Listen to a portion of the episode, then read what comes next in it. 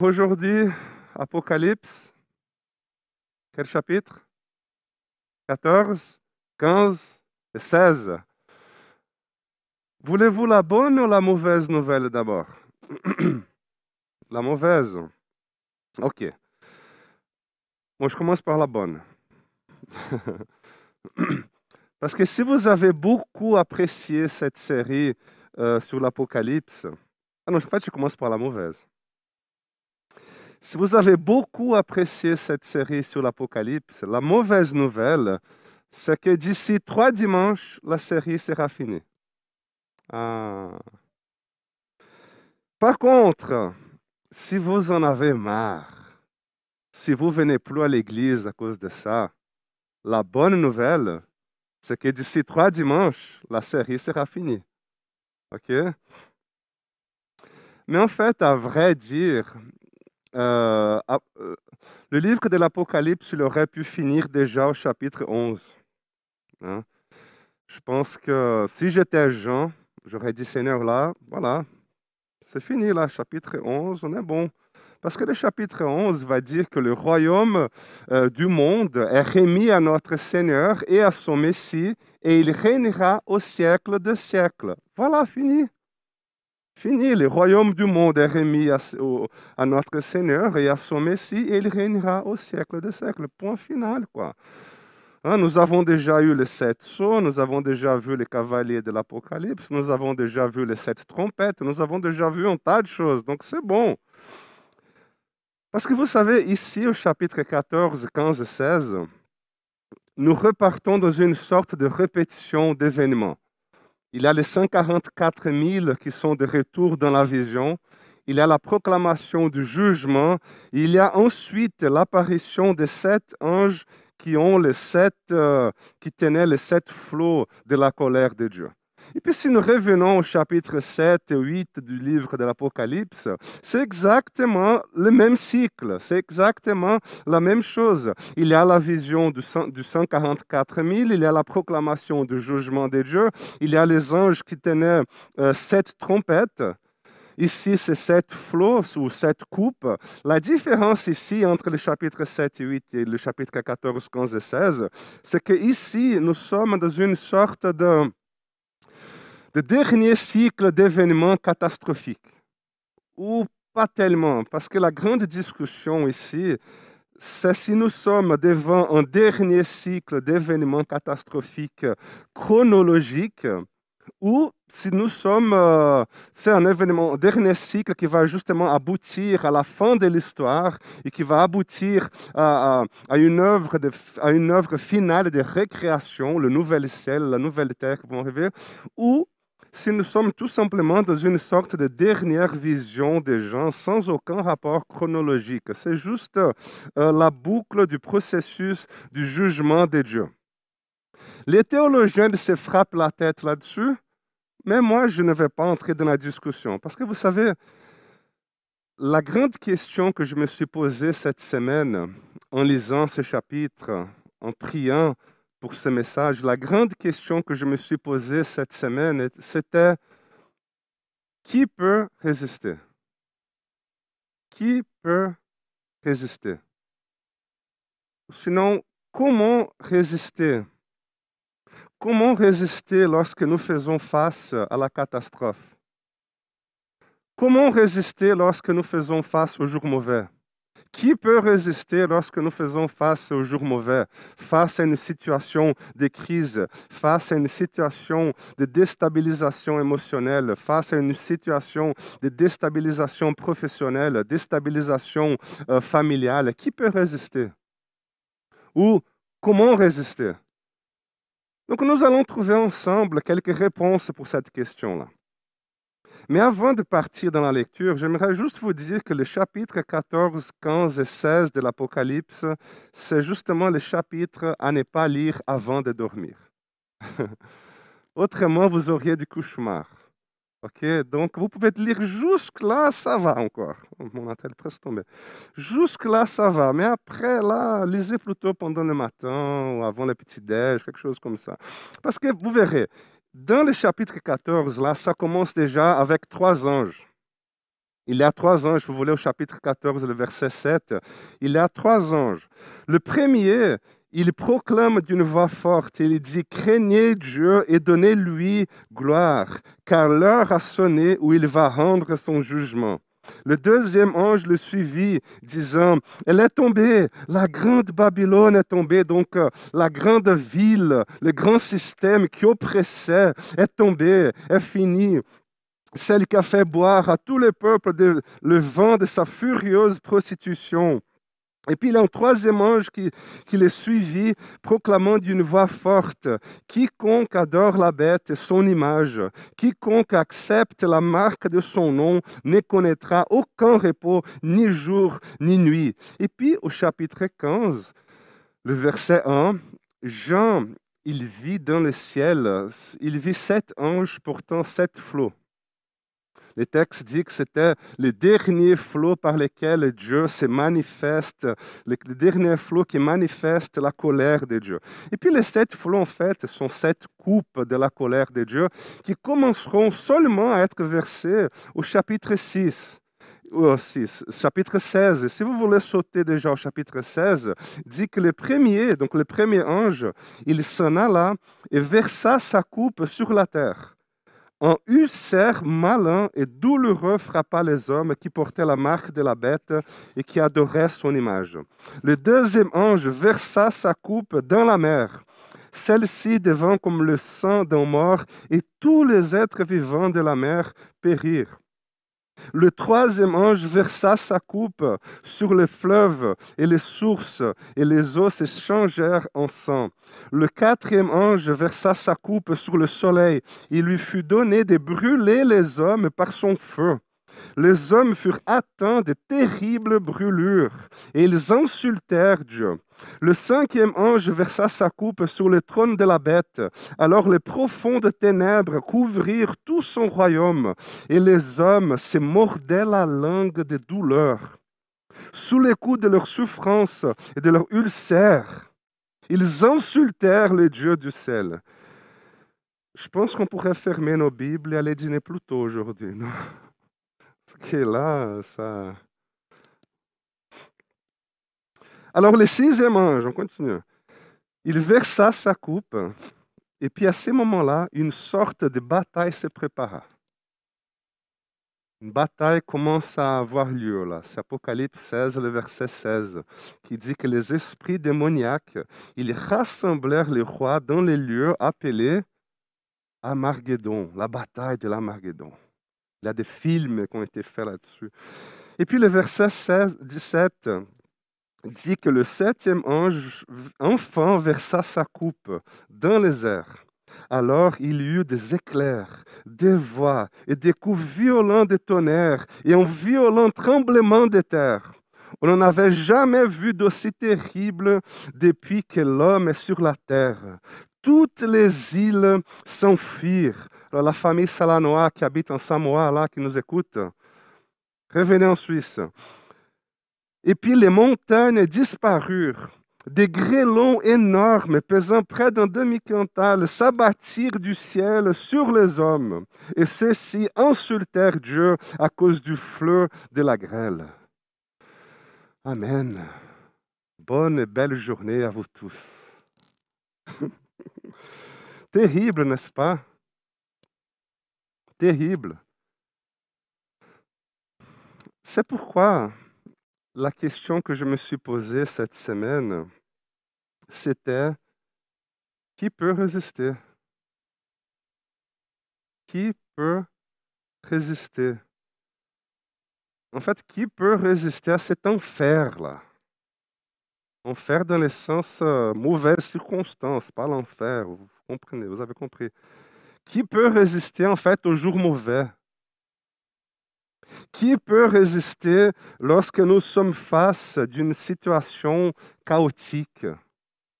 Qui peut résister lorsque l'enfer euh, il est dans l'âme? Parce que vous savez, il y a des gens qui vivent un enfer circonstanciel, tandis qu'il y en a d'autres où tu regardes leur vie leurs circonstances, tout est en ordre. Il y a tout qui va bien. Mais l'enfer, il est installé dans l'âme. Une fois, j'ai entendu quelqu'un dire qu'il y a des gens qui sortent l'âme de l'enfer, mais qui ne sortent pas l'enfer de l'âme. Donc, qui peut résister? Qui peut résister? En lisant l'Apocalypse 14, 15 et 16, j'ai trouvé quelques réponses. Trois réponses, en fait. Qui peut résister? Premièrement, c'est lui qui a une profonde conviction qu'il appartient à Jésus-Christ. Apocalypse 14, le verset 1 dit Alors je vis l'agneau qui s'était né debout sur le mont Sion, et avec lui les 144 000 qui portaient son nom et le nom de son Père inscrit sur le front. Je crois que les 144 000 ici sont exactement les mêmes du chapitre 7. Si vous n'avez pas écouté le message que Pierre Alain a fait, vous pouvez toujours revenir en arrière. Mais je crois personnellement qu'il s'agit du même groupe là, c'est-à-dire la totalité du peuple de Dieu. Donc les gens de toutes tribus, toutes langues, toutes nations, des gens qui ont été rachetés par l'agneau et qui ont le nom de Jésus-Christ inscrit sur leur front. Autrement dit, des gens qui pensent et qui vivent selon les valeurs de Jésus-Christ. Ah, Léo, alors c'est les gens de l'Église. Si tu crois que le peuple de Dieu se résume à ceux qui fréquentent les églises, c'est limiter la grâce de l'agneau que le texte dit, le chapitre d'avant, qui a été immolé avant la création du monde. Dans la vision que Jean il eut de 144 000 au chapitre 7, il dit par la suite qu'il vit une foule immense que nul ne pouvait dénombrer. Et cette foule immense, il s'éteignait devant le trône et devant l'agneau. Et puis le texte dit que ce sont ceux qui viennent de la grande détresse, de la grande tribulation. Et ils ont lavé et blanchi leurs tuniques, leurs vêtements dans le sang de l'agneau. Ce sont ceux qui ont affronté la mort. Ce sont ceux qui ont affronté la détresse. Ils ont affronté la persécution. Ils ont affronté le jour difficile. Ils ont affronté l'enfer dans l'âme. Mais maintenant, ils sont lavés et ils sont devant le trône de Dieu et ils chantent un cantique nouveau. Comment ont-ils pu résister? Ils ont pu résister parce qu'ils portent le nom de l'agneau et le nom de Dieu inscrit sur leur front. C'est pourquoi je vous dis, ceux qui ont une profonde conscience qu'ils appartiennent à Jésus, ceux qui ont une profonde conviction, une profonde conscience qu'ils portent son nom, ceux-là résistent au jour mauvais. Résister, j'ouvre une parenthèse, ne signifie pas empêcher ou ne signifie pas être épargné d'une circonstance difficile. Ce n'est pas de cela que je suis en train de dire. Résister signifie avoir la force nécessaire pour affronter n'importe quelle circonstance et pour affronter n'importe quelle situation. Pourquoi? Parce que ma vie n'est pas fruit du hasard. Je ne suis pas un fruit du hasard. J'appartiens à Jésus-Christ. J'ai la marque de Jésus en moi. E, est-ce que tu arriverais à dire cela de toi? Hmm? Est-ce que tu arriverais à dire cela de toi? Est-ce que tu y crois vraiment? Oui? Non? Est-ce que tu crois vraiment, est-ce que tu crois vraiment que tu appartiens à Jésus-Christ et que tu as la marque de Jésus-Christ en toi?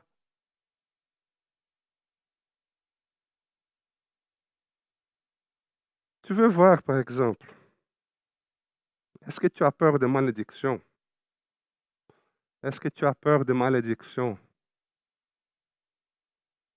Est-ce que tu as peur du diable? Est-ce que tu as peur d'avoir une brèche ouverte au diable? Oui? Non? Oui? Non? Est-ce que tu arriverais à dire que plus fort est celui qui habite en toi que toute la force de l'enfer? Amen? Oui ou non? Oui? Est-ce que tu arriverais à te dire que tu es une propriété exclusive de Jésus et qu'aucune force, aucune personne, aucune force démoniaque n'a le droit sur toi? Est-ce que tu arriverais à dire cela?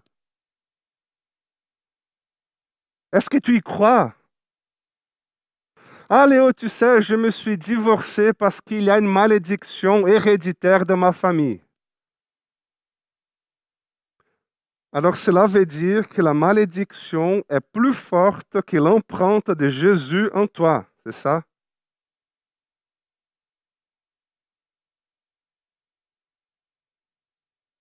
Tu portes le nom de Jésus inscrit sur ton front.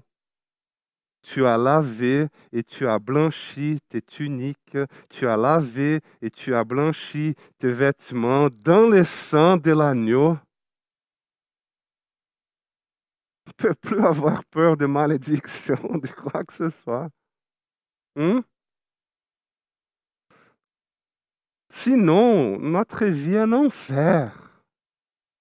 Nous vivons cet enfer parce que nous ne croyons pas que Jésus nous ait délivrés. Nous ne croyons pas que Jésus nous ait sauvés et il nous ait dit que nous lui appartenons. Par exemple, as-tu peur de mourir?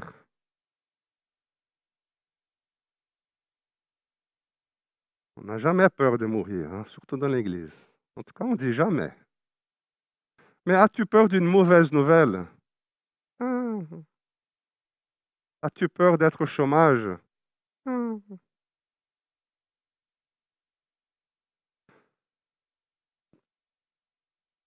Est-ce que tu crois est-ce que tu crois que Jésus est le Seigneur de ta vie?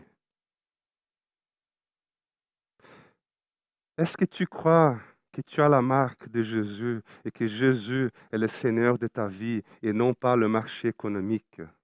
Et non pas la crise sanitaire que nous vivons, mais Jésus? Ceux qui ont une profonde conscience qu'ils appartiennent à Jésus et qu'ils ont cette profonde conscience qu'ils portent son nom, ceux-là ont la force nécessaire pour affronter n'importe quelle peur, pour affronter n'importe quelle incertitude, pour affronter n'importe quelle circonstance. Qui peut résister? Qui peut résister? Deuxièmement, c'est lui qui, malgré son désert, il arrive à contempler un oasis. C'est lui qui, malgré son désert, il arrive à contempler un oasis. Dans l'Apocalypse, en tout cas dans les visions des gens, si vous avez bien remarqué, il y en a plusieurs moments de louange et d'adoration. Autrement, je pense que Jean, il aurait craqué. Parce que sinon, vous savez, c'est une bête ici, une bête là. Il y a une bête qui monte depuis la mer, une bête qui monte depuis la terre. Il, parle, il, a, des dragons, mais ce n'est pas un gentil dragon, c'est un dragon qui veut dévorer un enfant. S'il y a une guerre cosmique, il y a Michel qui, qui fait une guerre contre euh, le dragon. Et puis il y a les martyrs, il y a les martyrs qui crient au secours, il y a les martyrs qui crient pour justice, il y a les sceaux, il y a les trompettes, il y a les cavaliers, il y a les coupes. Mais ici, au chapitre 14, le verset 1, dit, Alors je vis l'agneau qui se tenait debout. Jean, il était en train de regarder tellement de bêtes. Il était en train de regarder tellement de chaos, tellement de mauvaises circonstances, situations, que Jésus, Dieu vient et dit, Jean, viens ici. Jean, regarde l'agneau. Regarde l'agneau. Jean, écoute la louange. Écoute, fais attention, Jean, à ces nouveaux cantiques. Jean, écoute comme c'est beau ce qu'ils disent. Jean, écoute ces cantiques de victoire. Apocalypse 15, le verset 3 dit, il chantait, Seigneur Dieu Tout-Puissant, tes œuvres sont grandes et admirables. Roi de tous les peuples, ce que tu fais est juste et conforme à la vérité. Qui oserait, Seigneur, refuser de te craindre et de te rendre gloire? Car toi seul, tu es saint. Tous les peuples viendront pour se prosterner devant toi. Car, il deviendra manifeste que tes actions sont justes. Qui peut résister? C'est lui qui, malgré le désert, il arrive à avoir une nouvelle perspective divine de la situation.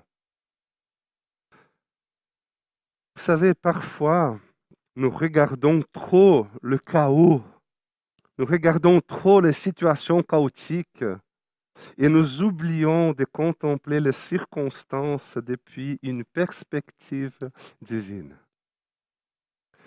Je me souviens, peut-être que c'était pareil pour toi, pour vous, et je me souviens qu'à une époque, j'avais arrêté de regarder les nouvelles du Covid. J'avais chaque fois que j'étais sur mes réseaux sociaux, il avait euh, fini. Ou que j'allumais la télé, Covid, je changeais. J'avais arrêté. Tellement ça me devenait lourd, tu vois. Ce sentiment de. Ah, de. Je sais pas comment. C'est. Lockdown. Euh, virus.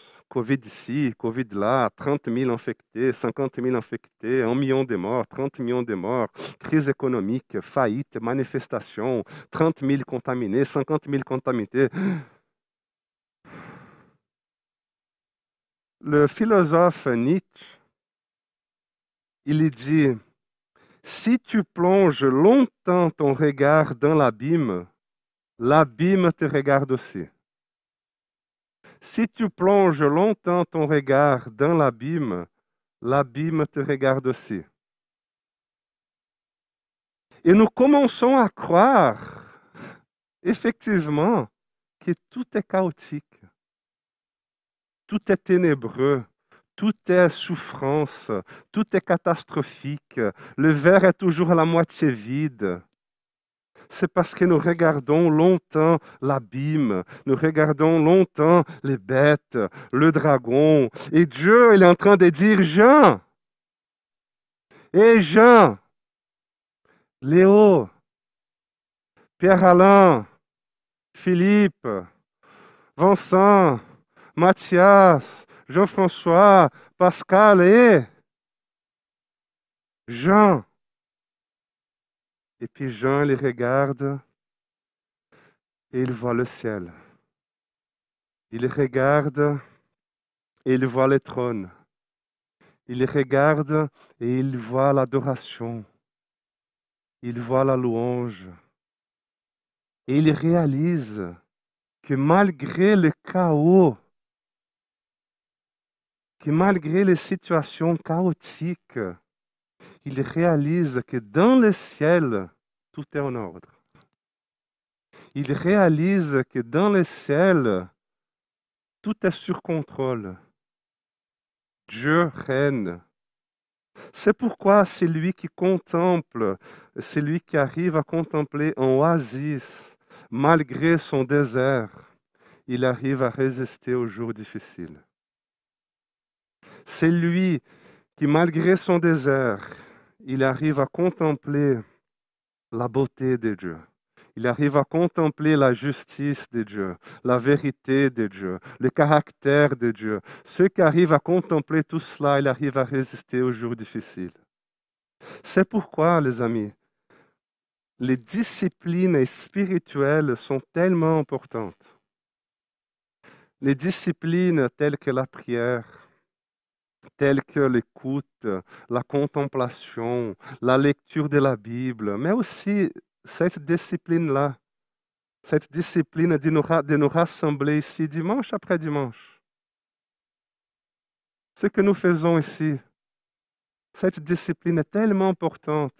Vous savez, nous saluer, échanger nos regards, demander une prière, louer Dieu ensemble, louer Dieu avec les autres frères et sœurs, partager une parole, partager une prophétie, partager une pensée, pleurer avec quelqu'un, pleurer avec plusieurs personnes, encourager les uns les autres. Dans le désert de la vie, nos pieds deviennent poussiéreux. Et lorsque nous cultivons ce genre de discipline spirituelle, c'est comme si Jésus, il nous lavait les pieds et il nous mettait de nouveau sur la route. Allez, mon fils, allez, ma fille. C'est contempler le ciel, contempler le trône, contempler l'adoration jour après jour après jour. Qui peut résister Troisième et dernier? C'est lui qui reste vigilant. C'est lui qui reste vigilant. Apocalypse 16, le verset 15 dit, Voici, je viens comme un voleur. Heureux celui qui se tient éveillé et qui garde ses vêtements afin de ne pas aller nu en laissant apparaître sa honte aux yeux de tous. C'est lui qui reste vigilant et c'est lui qui se tient éveillé il connaît la différence entre la lumière et les ténèbres. Mais la question, c'est de savoir quand est-ce que nous sommes en train de franchir cette limite. Comment savoir si nous ne sommes pas en train de trop étirer l'élastique? Qui peut résister? C'est lui qui a cette profonde conscience, cette conscience sensible de la limite de ce que Dieu a établi comme étant inadmissible et intolérable. C'est pourquoi je vous pose la question, est-ce que tu sais quelles sont tes limites? Tes limites sont différentes de mes limites, mais est-ce que tu connais tes zones de faiblesse? Est-ce que tu connais les barrières que tu ne peux pas franchir? Parce que si tu les fais, tu sais que si tu les fais d'ici peu, l'abîme te regarde aussi et tu seras devenu ténébreux. Est-ce que tu connais les points où tu es le plus vulnérable, les points qui pourraient te pousser à renier tes croyances, à renier tes convictions, alors justement, les gens qui résistent, ils en sont conscients et ils sont vigilants. Ils sont éveillés à ces frontières. Autrement, à force de vouloir être acceptés, à force de vouloir être inclus, nous commençons à faire un tas de choses pour ne pas décevoir les autres. Et d'ici peu, nous serons devenus nous-mêmes ténébreux. Et si nous sommes dans les ténèbres, et en plus, face aux jours difficiles, ténébreux seront nos jours.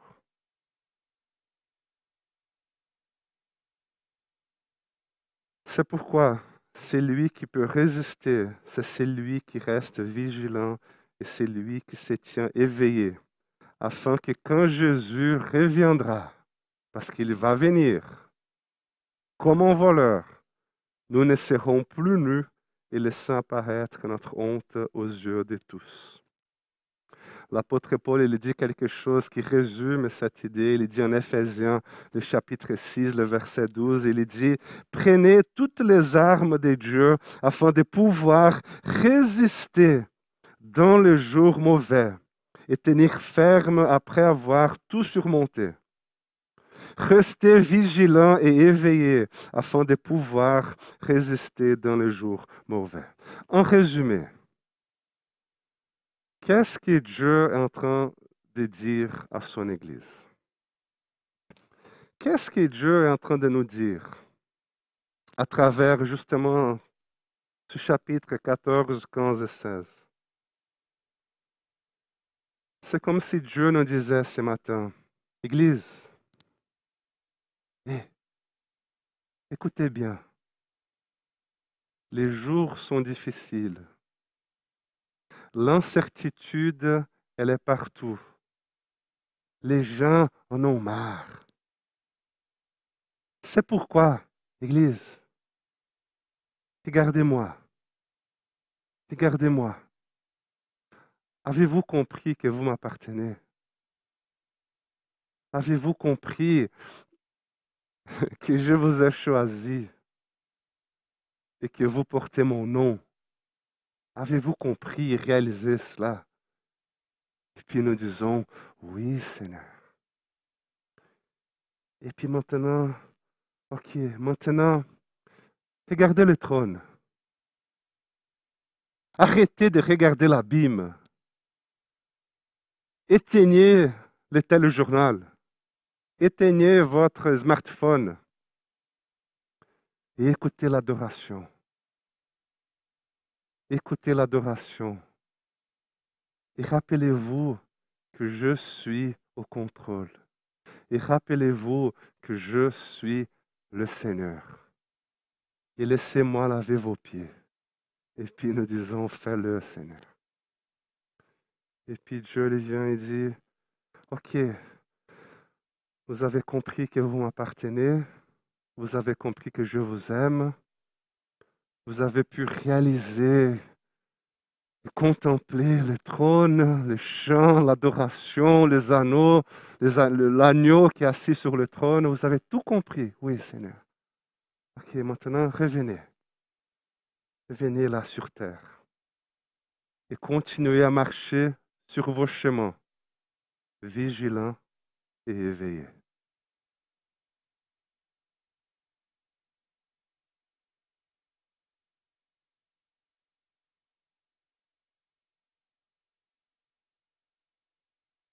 Amen.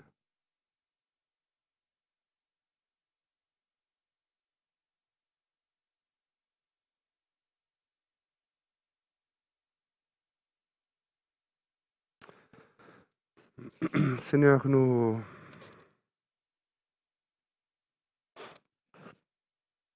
Nous voici devant toi.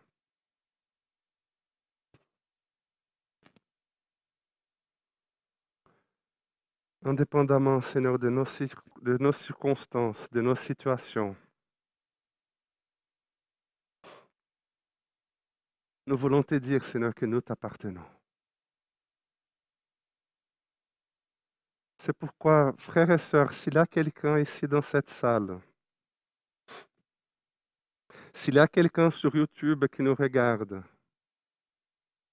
et tu n'as jamais dit J'appartiens à Jésus.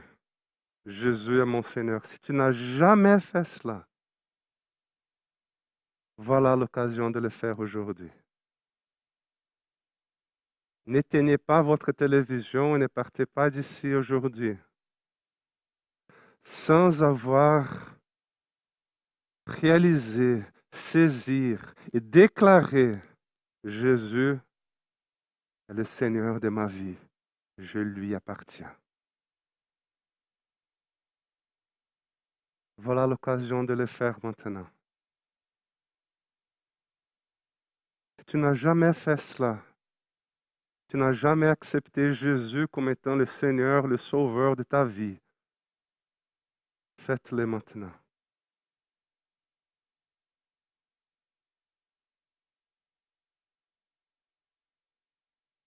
Seigneur, je prie aussi que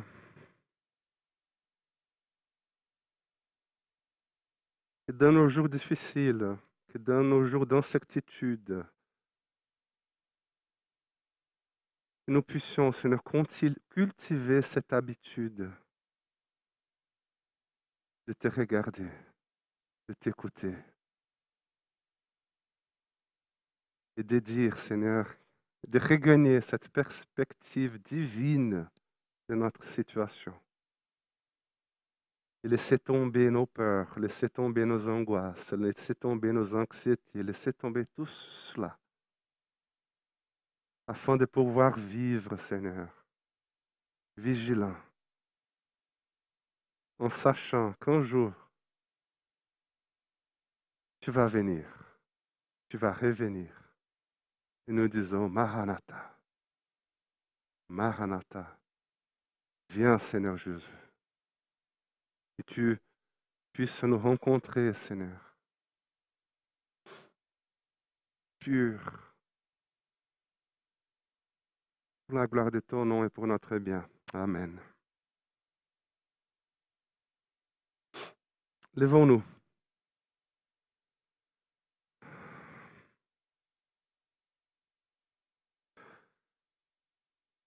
Frères et sœurs, soyez bénis.